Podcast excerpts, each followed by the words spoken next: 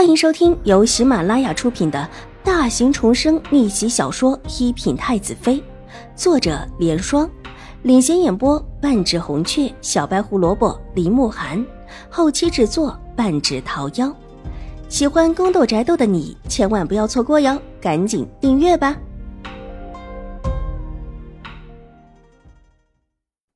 第五百零一集。水魔处冰寒的近乎是阴质的那种嗜血的寒气，让玉洁也不由得小心翼翼起来。看着有一些反常的秦婉如，不敢再说一句话，只小心的伺候在边上，深深的吸了一口气，压下心头翻涌的血色戾气，长睫下水眸微微的合上，好半晌才睁开眼睛，目光阴冷的落在手中的画卷上面。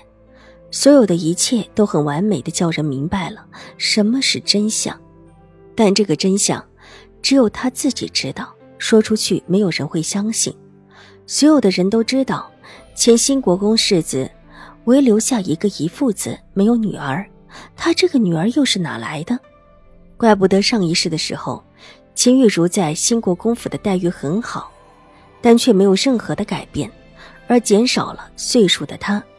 应当更像是前新国公世子的女儿，之所以嫁得晚，也是因为以她减少的年岁来说并不晚，但实际上是晚了两岁。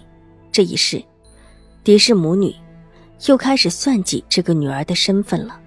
这同样说明了两个最重要的问题：狄氏应当是知道自己的身世的，或者说，他应当是猜到自己身世的一部分。当然，这也可能是新国公夫人的暗示，加上他自己知道的一些事情的结果，结合了这些事情，狄氏才有这么一个大胆的做法。秦玉茹减少年龄，不是为了杜绝外面的悠悠之口，是为了根相。今天他身上的伤痕，也是为了叫人怀疑他不是狄氏亲生的。这所有的一切都很完美，完美的近乎是真的。而更重要的是，秦婉如也从狄氏母女这一系列的谋算，以及新国公夫人的作为之中，得到一个更重要的事实。这个最重要的事实对他很重要。看着眼前的一张画卷，慢慢恢复嫣红颜色的唇角，勾起一股子笑意，如同百花齐放。但又似乎恶鬼出世一般的叫人心头发凉。新国公府应当有人知道自己的亲生父母是有一个女儿的，而且一直没有放弃在暗中追查，所以新国公夫人才会一而再的暗算自己。上一世自己进宫之后，新国公夫人手没那么长，就由他的女儿邵颜如来要自己性命，斩草除根可谓用的极其的很准。今生他一定要查清楚此事。天下没有不透风的墙，他就是要从新国公府的墙上抓住他们的把柄。手中的画卷缓缓的合上，然后重新的放在书架上。秦婉如转身往外走，还没到门口，忽然听到外面传来声音，似乎有一大群的人过来。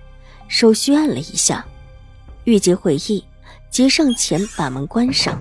两个人站到了窗前，轻轻的拉起窗帘一角。谁在网上泼墨？邵元浩的童音特别明显，虽然是在人群中看不到他，但是显然他在那一群人的中间。这这是太夫人的意思，说是怕看到会想。红衣的丫鬟含糊其辞道：“不敢说新国公世子的名号。”新国公府是没有世子的，到现在还没有秦风世子下来。大公子虽然是嫡子，而且还是国公爷的嫡长子，清风世子的折子也早早的递了上去，但皇上那里就没有下文。据说这还是因为瑞安大长公主的阻挠。当然，这种事情丫鬟也只是道听途说，但唯有一点她清楚。前新国公世子的名号可不能随便称呼。祖母为什么要把父亲的字抹掉？祖母又不来看，他怎么会觉得看到这字就会想起父亲？邵元浩气愤的嚷嚷道：“他今天到兴国公府就有一个意外。本来以瑞安大长公主的意思，兴国公夫人认个义女，以她的身份，凭什么来捧场？自然是不来的。派个人过来送一份礼，已经算是给足了兴国公夫人的面子。谁料想这事居然被邵元浩知道了，哭着闹着的要来，没奈何，瑞安大长公主只能派了两个心腹的婆子跟着一起过来。邵元浩到了兴国公府之后，一直在前院玩，倒也没有急着来到后院。两个丫鬟去告密的时候，正巧被他听到，当下就吵着过来。两个丫鬟告完了密之后，就先离开。之后，邵元浩才带着一大群的瑞安大长公主府上的丫鬟婆子过来，两伙人在门前遇上了。问清楚，两个丫鬟手里的墨桶里的墨要把父亲的字抹掉，邵元浩当场就把墨桶叫人给推翻了，这才闹出了这么大的动静来。这时候，墨桶已经推翻在地，邵元浩站在人群之中，挡在影墙前面。还让瑞安大长公主府的人全挡在前面，不许兴国公府的人上前。他们这里虽然偏僻，但邵元浩带着一大群人，气势汹汹的过来，早已经有人禀报了兴国公夫人。他们这里没说几句话，兴国公夫人就带着人匆匆的赶来。他原本在陪着一些贵夫人说话，这时候向那些夫人抱歉了一声之后。再顾不得宴客，急着过来。有几位夫人不动声色的跟了下来，远远的坠在新国公夫人的身后。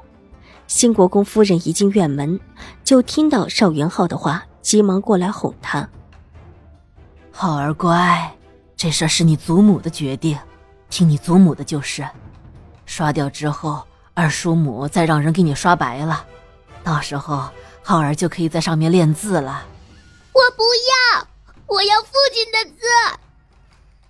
邵元浩一把推开新国公夫人，大吼，一双眼睛都泛起了红色。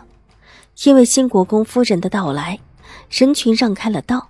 秦婉如正巧看到邵元浩的神色，眼底一抹痛楚。